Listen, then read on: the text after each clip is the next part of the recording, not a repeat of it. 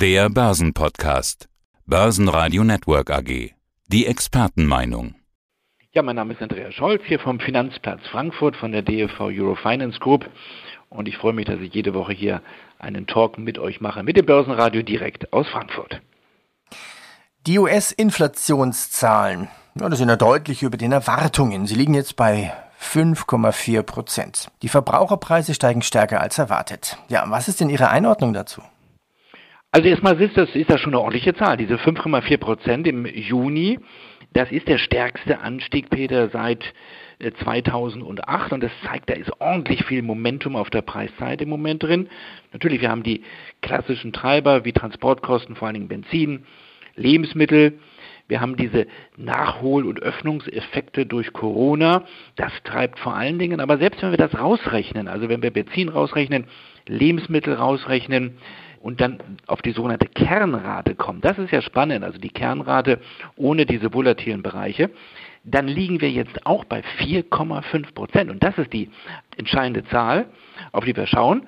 Gar keine Frage mehr, bekommen wir hier Inflation, sondern wie hoch wird die Inflation? Und mit einer Kernrate jetzt von über 4 Prozent ist das schon eine ordentliche Inflation. Das ist die stärkste Zunahme seit November 1991. Also wir müssen weit zurückgehen in die Geschichtsbücher. Und jetzt ist die große Frage, ja, sind das wirklich nur temporäre Effekte? Also die FED spricht ja von sogenannten transitorischen Effekten, also temporären Effekten, die irgendwann dann wieder vorbeigehen. Oder kann sich möglicherweise diese Inflation dort doch recht hartnäckig auf diesen Niveaus oder vielleicht sogar Richtung 5, 6 Prozent auch halten? Ja, und der wichtigste Hüter aller Inflationszahlen ist natürlich Jerome Powell. Der lässt sich anscheinend nicht aus der Ruhe bringen. Der Fed-Chef hat sich ja geäußert. Was war denn seine Botschaft? Ja, wir kennen doch die alte Humphrey Hawkins Rede, damals Alan Greenspan. Früher hieß die noch Humphrey Hawkins Rede vor dem Repräsentantenausschuss des Senats. So heißt die heute nicht mehr. Das ist also einfach, nur der klassische Auftritt des Fed-Chefs zweimal im Jahr vor dem Repräsentantenhaus. Da bekommt er dann Fragen gestellt von den Abgeordneten. Mal sind die Fragen profunder formuliert, mal weniger profund. Und da kann man so ein bisschen zwischen den Zeilen natürlich auch mal was bekommen. Viel Neuigkeiten gab es nicht. Er verteidigt weiter seine Sichtweise. Er spricht von sogenannten Angebotsengpässen, die Grund sind ähm, für diese etwas höhere Inflation. Diese würden aber wieder verschwinden und damit auch der Inflationsdruck, so Jerome Paul. Also die FED geht davon aus, dass diese Effekte von selbst wieder verschwinden, ohne dass sie was tun muss. Die FED gibt ja weiter Vollgas sozusagen, sie kauft ja weiter Anleihen.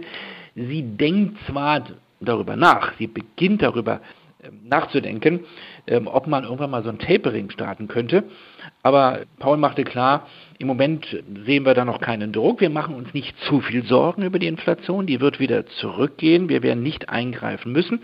Wir würden aber eingreifen, das war seine Botschaft, sollte die Inflation hartnäckig oben bleiben. Er sagt aber auch was ganz Spannendes. Viel wichtiger als die Inflation ist für uns der Arbeitsmarkt. Und da ist er noch nicht zufrieden mit der Arbeitsmarktentwicklung. Die Arbeitslosenquote in den Vereinigten Staaten liegt aktuell immer noch bei fast 6 Prozent, also 5,9 Prozent. Das war die Zahl aus dem Monat Juni. Die FED spricht ja immer vom Ziel der Vollbeschäftigung. Das ist der große Unterschied zur EZB. Die FED hat ja zwei Ziele. Die Preise stabil halten, Klammer auf, Klammer zu Fragezeichen, und dann eben Vollbeschäftigung. Und das bedeutet, er möchte sicherlich mindestens dass die Arbeitslosenquote runtergeht auf 3,5 Prozent. Das wäre, Peter, das Vorkrisenniveau, das Vor-Corona-Niveau. Und das ist noch ein langer Weg und wir können wohl davon ausgehen, dass die FED so lange noch Gas geben wird. Erstaunlich, wir haben ja ein BIP-Wachstum von wahrscheinlich 7 Prozent in diesem Jahr. 7 Prozent in den Vereinigten Staaten. Also der Arbeitsmarkt wird sich wahrscheinlich noch verbessern, aber nur in kleinen Schritten. Und so lange wird sich Paul keine Sorgen machen um das Thema Inflation. Ja, sieben Prozent, das ist schon eine hohe Hausnummer, das ist schon spannend. Ja, zurück nach Europa. Die Einführung des digitalen Euros wird anscheinend konkreter. Die EZB goes jetzt, ja, wohin? Richtung Krypto? Was heißt digitaler Euro? Wo stehen wir da jetzt? Ach, die würden niemals Krypto sagen, das ist ja viel zu unseriös, so jedenfalls die Einschätzung im Euro-Tower. Die sprechen ganz konservativ von digitalem Zentralbankgeld, das ist auch der Unterschied. Wir sprechen also jetzt hier wirklich von einem, von einem digitalen Zentralbankgeld, digitalen Notenbankgeld und von keinem digitalen Spielgeld. Also jetzt so ein bisschen sarkastisch formuliert. Die EZB unterscheidet natürlich ganz klar zwischen diesen privaten sogenannten Währungen und dem Euro und sagt, wir lassen uns jetzt mal Zeit. Das muss alles sehr profund sein und das ist jetzt ein langer Weg. Sie hat, man kann es so sagen, Peter, den Weg frei gemacht in Richtung eines digitalen Euros. Sie sagt sogar, wir haben doch nicht die finale Entscheidung darüber getroffen, ob wir den wirklich einführen. Das ist so ein bisschen Verbalakrobatik, ich glaube, sie kommt gar nicht dran vorbei. Das ist alternativlos. Wir brauchen also quasi digitales Geld, offiziell auch digitales Notenbankgeld, aber es ist ein langer Weg. Sie lässt sich wirklich sehr viel Zeit. Es gibt jetzt zwei Phasen, äh, durch die wir hier durchgehen, nicht wir, aber die EZB. Äh, der EZB-Rat hat sich jetzt geeinigt auf eine zweijährige Untersuchungsphase. Also die nennen das wirklich Untersuchungsphase. Da sollen erstmal die Schlüsselfragen geklärt werden. Also wie sieht die technische Plattform aus? Wie wird dann dieses Geld verteilt werden? Und wenn man das alles geklärt hat, ist ja nicht unkompliziert, dann gibt es eine dreijährige Entwicklungsphase. So, dann soll das Ding entwickelt werden und dann sind wir quasi bei fünf Jahren. Ich würde mal sagen, fünf Jahre ist eine Menge Zeit. Ich würde das mit dem Faktor 7 wie bei den Hundejahren mal hochrechnen, mit einem gewissen Hebel. Denn was kann in fünf Jahren alles passieren? Da werden sich viele neue Währungen wahrscheinlich entwickelt haben auf dem privaten Sektor. Also zu viel Zeit lassen darf man sich auch nicht, aber die EZB nimmt sich jetzt erstmal diese Zeit.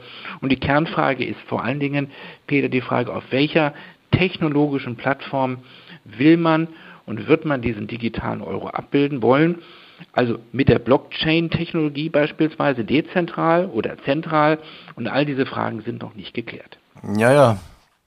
Ich hätte auch ganz viele Fragen. Ich weiß gar nicht, ob man schon darüber reden kann, weil die EZB will ja auch erstmal testen und, und selber forschen. Was ist denn dann eigentlich der Unterschied von einem digitalen Euro und einer digitalen Bezahlung mit der Karte, die ich jetzt auch schon machen kann? Also der digitale Euro soll ja das Bargeld quasi nur ergänzen. Ähm, die EZB hat klar gesagt, wir behalten Bargeld. Was wir im Moment haben, ist ja sozusagen Geld, was wir über unsere Konten hin und her bewegen, was wir jederzeit aber auch als Papiergeld ausgezahlt bekommen können. Das digitale Geld ist quasi nicht viel anderes. Es geht in Sekundenschnelle genauso, wenn es dann so funktioniert, also Instant Payment. Wir haben dann aber eine digitale Wallet, also wie eine digitale Brieftasche, die jeder bekommt, mit einer Verbindung zu unserer Bank, also wie ein Konto eigentlich, nur dass die EZB dahinter steht und die Sicherheit gibt für diese digitale Wallet. Es wird wahrscheinlich aber nicht schneller funktionieren als eine Überweisung, wenn es jetzt schon eine Echtzeitüberweisung ist. Das heißt, vieles passiert heute schon digital, aber nicht als offizielles digitales Geld. Ist ein bisschen Verbalakrobatik, ist ein bisschen auch Verpackung, aber ist auch der Siegel der Notenbank, der dahinter steht. Spannend wird die Frage sein, welche Technologie wird wirklich genutzt? Die privaten Währungen, sage ich mal so, obwohl viele ja sagen, der Bitcoin ist keine klassische Währung, basieren auf der dezentralen Blockchain. Und wir gehen nicht davon aus, dass die EZB diesen Weg gehen wird, weil sie die Kontrolle behalten möchte. Sie will keinen dezentralen Ansatz, sondern wahrscheinlich einen zentralen Ansatz. Deswegen heißt es ja auch Zentralbank und nicht Dezentralbank, könnte man so ein bisschen spaßig sagen. Also die dezentrale Blockchain, das ist so ein bisschen der EZB obskur, das ist zu schillernd. Jetzt finde aber erstmal eine technologische Alternative, die genauso viele Einsatzoptionen gibt für die Blockchain, beispielsweise für die Industrie, für die Industrie 4.0 weil da ist die Blockchain schon von Vorteil. Also einerseits will man schon möglichst viele Einsatzmöglichkeiten schaffen für das neue digitale Geld, aber will nicht so gern auf die Blockchain gehen. Also jetzt ist uns klar wahrscheinlich, warum es erstmal eine zweijährige Untersuchungsphase braucht. Ah, jetzt habe ich es auch ein bisschen verstanden. Das heißt, ich könnte meinen digitalen Euro in der Wallet quasi offline mitnehmen und sogar ohne Strom verwalten. Wahrscheinlich, genau. Das wäre dann das Bild sozusagen, was man sich da vorstellen kann. Ah, alles klar. Ja gut, und dann kommen noch die Datenschützer hinzu wahrscheinlich, also da ja, muss noch genau, viel gelöst werden. Thema. Also ganz, ganz wichtig, ganz, ganz wichtig, ja. ja. Und nicht geklärt, nicht geklärt in der Eurozone. Der Datenschutz macht uns ja alle verrückt, sogar uns als Eventveranstalter.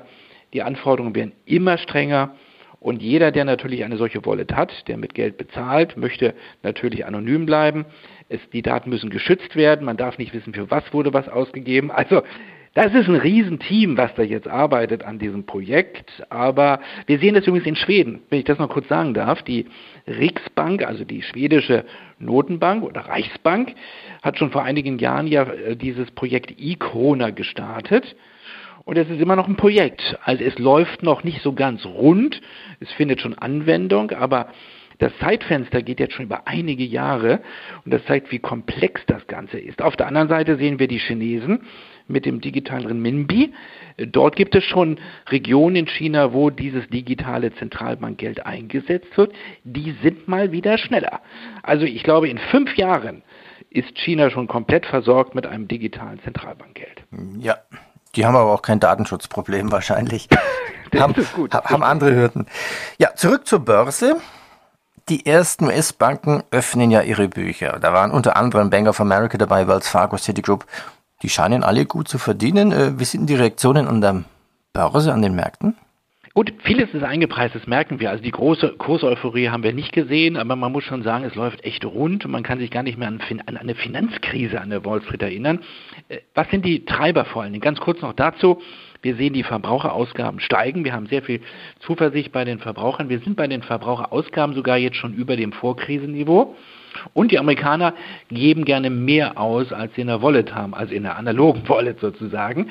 Das heißt, das Kreditvolumen zieht wieder an und schon sind die Banken dabei, Kredite wieder zu vergeben, gerade im privaten Sektor. Das gleiche sehen wir bei den Firmenkunden. Die Firmenkunden werden mutiger und die Banken lösen Rückstellungen für Kreditausfälle aus. Also die Vorsorge, die Corona-Vorsorge wird jetzt umgewandelt in Gewinne. Bei JP Morgan sind das 2,3 Milliarden Euro. Allein 2,3 Millionen Euro, die aufgelöst wurden, Sicherheiten, Rückstellungen und die natürlich jetzt sofort einen Effekt haben auf die Gewinnsituation. Was der Haupttreiber aber ist, das ist das Investmentbanking. Es boomt wirklich bei den M&As, bei den Börsengängen und da machen alle großen Banken mit.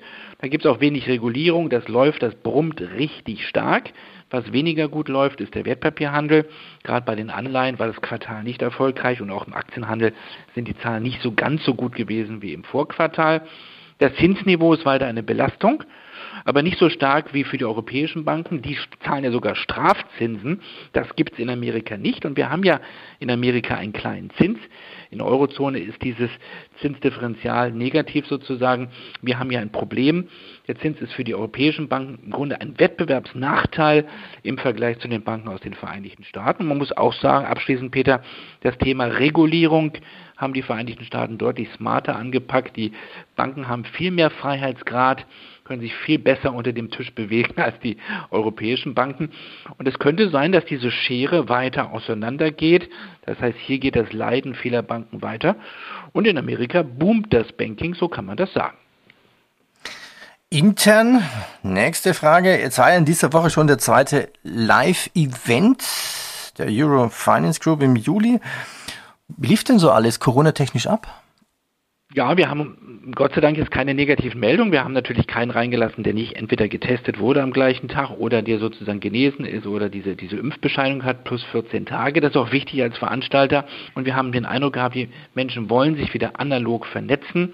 Und das ist im Grunde etwas, was man nicht digitalisieren kann. Wir sind hybrid gegangen, das heißt, wir haben gesagt, wir geben natürlich jedem die Möglichkeit, sich einzuwählen von seinem Heimatrechner oder von seinem Office-Rechner. Aber wer teilnehmen möchte, wer analog teilnehmen möchte, ist herzlich eingeladen. Da waren wir natürlich limitiert, Corona-mäßig limitiert auf 100 Personen plus, minus ein paar. Und es war auch so, dass die dann kamen und die blieben auch und die haben das auch genutzt. Das heißt, wir haben hier auch einen Nachholeffekt. Die Menschen wollen wieder miteinander zusammenkommen, die wollen wieder diskutieren und zwar analog. Und wir hoffen, dass keiner irgendwie krank wurde und dass die Zahlen jetzt niedrig bleiben in Frankfurt und dass dieser Summit oder dieses Investorenforum nicht zu einem Spreader-Event wurde. Und das ist die Verantwortung, die man natürlich schon als Veranstalter dann hat. Dann vielen Dank. Alles Gute und dann bis nächste Woche hier in diesem ja, Podcast. Bis nächste Woche. Beste Grüße aus Frankfurt. Tschüss. Börsenradio Network AG. Der Börsenpodcast.